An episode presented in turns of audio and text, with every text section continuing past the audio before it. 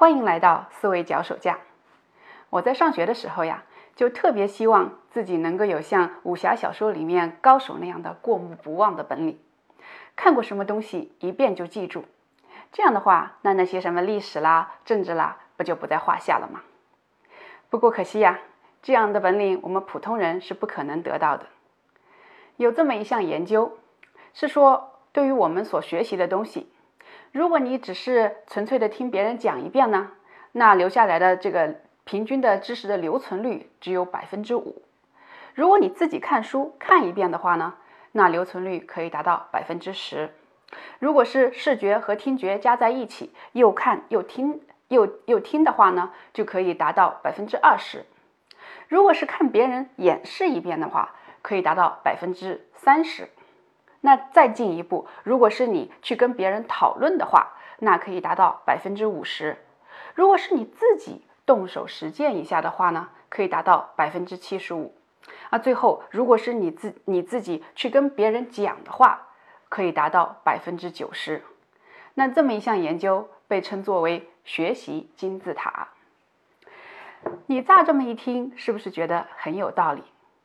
爱因斯坦不就讲过吗？如果一样东西你自己不能够清楚的讲出来，那就说明你还没有理解。你看我来做这个节目，也是希望把我所知道的、我学到的东西讲给大家听，这样也使得我自己的学习效率更高。所以这个学习金字塔好像还蛮有道理的。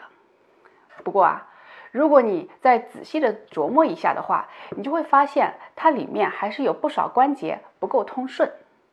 就有一些人对这个学习金字塔提出了批评，那这个批评主要主要有这么三点。第一点是说，这个百分比它是怎么来的？这个学习金字塔呢，是美国缅因州一个叫做国家训练实验室的这么这么一个机构提出来的。可是呢，这个机构却不能够提供给这些呃百分比的这个原始的实验数据证明。所以看起来好像这些数据是来历不明的。另外再说，比如说这些百分比的话是普遍适用的吗？我们知道有些人的这个听觉的接受能力会比较好，有些人的视觉的接受能力会比较好。比如我的话，就绝对是一个视觉性的。我跟别人，比如说初次见面的时候，别人说一遍他的名字，我从来都记不住，非要看一遍才能够记住。但是我相信，肯定有人是反过来的，所以这个百分比好像是比较可疑，好像不能够普遍适用。那这是第一个批评。第二个批评是说呀，你这个实验方法上好像有很多可疑之处。你看这个实验究竟是怎么操作的？实验的对象是同一波人吗？所宣称的那个啊留存率的那个百分比，那你是用什么样的标准来测量的？然后你学习所这个学习内容的留存，它这个留存是多长时间范围内的一个留存等等都没有说的特别清楚，所以这个实验方法上好像也是比较可疑的。那第三点批评也是最重要的一点批评，就是说你这个关键概念定义不是很清楚，导致你这个理论好像是无法检验的。就说学习吧，学习可是学习很多不同种类的内容的。那你是学习那些啊复杂的需要去深入理解的那些理论呢？嗯，概念呢？还是说相对简单一些的，比如说像背单词这样的？我们留学生朋友都知道，在啊申请国外学校的时候呢，需要背 GRE 单词，GRE 单词三千个，一个月背完要你命三千，对吧？我记得我那个时候啊准备这个 GRE 单词背背诵的时候。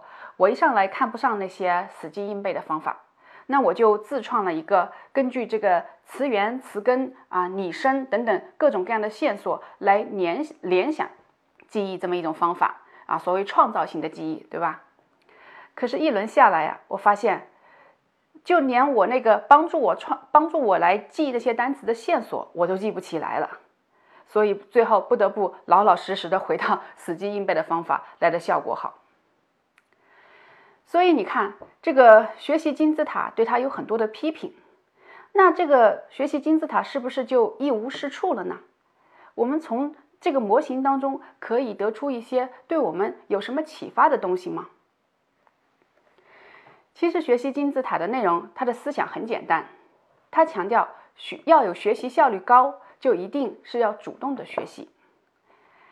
宋代的大学问家朱熹有过这么一句话，说学说学问啊有三道：眼道、口道、心道。我们现代人读书或者说学习吧，根本不用说是心到了，有时候连眼和口都懒得使，只用个耳朵听听就完了。你说这样的学习能够有多大的留存率呢？所以啊，他其实他的想法很简单，就是要要有一个比较好的效果的话，就一定要逼着我们去做主动的学习。那这背后其实是有一个理论的支撑，这个理论就是学建构主义的学习理论。讲到建构主义，就不得不提这个呃教育心理学领域里面一个如雷贯耳的名字。皮亚杰，皮亚杰是瑞士的一位心理学家，这个人可是一个了不起的天才。他在十几岁的时候啊，就发表了很多关于软体动物的论文，啊，什么牡蛎啊、啊鱿鱼啊这些东西啊，我们普通人一看啊，觉得琢磨怎么怎么好吃，但是他呢一看想的问题就是，这些软乎乎、黏塌塌的东西是怎么进进化来的？所以啊，他发表了这些论文之后。瑞士的这个日内瓦的自然历史博物馆的这个就发来邀请，请他去当馆长，但人家婉言谢绝了，理由是：哎，我还得先完成高中高中学业呀。真是彪悍的人生，不需要解释。皮亚杰二十几岁的时候来到了巴黎，这个时候啊，他也不研究牡蛎了，就研究起小孩子的思维。正好他家里也有实验对象，他自己就生了四个娃。所以你可以想象哈，那个皮亚杰夫人在那边忙得焦头烂额。哎，那个小路易斯安娜的那个尿不湿要换一下了，去给她换一下。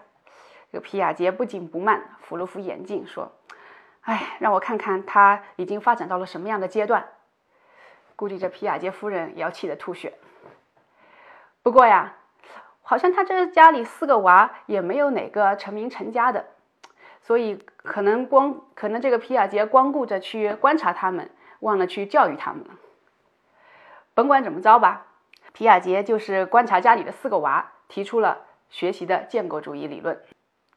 说到学习，很多人的印象应该是这样子啊，我们把老师讲的东西记住，然后通过反复不停的练习，最后把它弄得滚瓜烂熟。可是皮亚杰不这么认为，在他看来。学习从来不是一个被动接受的过程，学习是一个人主动的去发展它的意义和理解。你接触你接触到一堆信息，那那些信息对于你来说的意义是什么？跟你有什么关系？学习从来不是关于信息的，而是关于意义和理解的。有这么一个说法，说信息、知识、理解。和智慧之间是什么关系呢？让我用斤和两来打一个比方。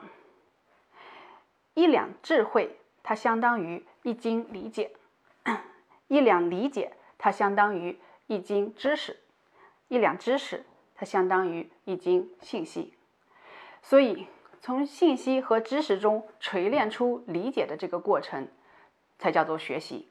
用术语来说，叫做建构。我们头脑中既有的理解形成了一个网络，那新来的这个信息，它需要跟这个网络发生关联，形成一个锁扣，这样的话，它才能够具有意义。我们经常听到一个概念叫做惰性知识，说一个知识是惰性的，就是说它跟现有的那些意义的网络产生不了关联，它没有办法被其他的这些信息或者知识。所触发，它也没有办法对其他的知识产生刺激，所以它就孤零零的在那个地方，很容易被遗忘。所以说，建构主义它听起来很学术，其实他说的实在是再浅显不过的一个道理，就是学习是要我们自己去费神的。费神就是说要自己费神去建立这个新来的信息和我们既有的意义网络之间的这个连接。但是这么浅显的一个道理，却常常被人家忽被人忽视。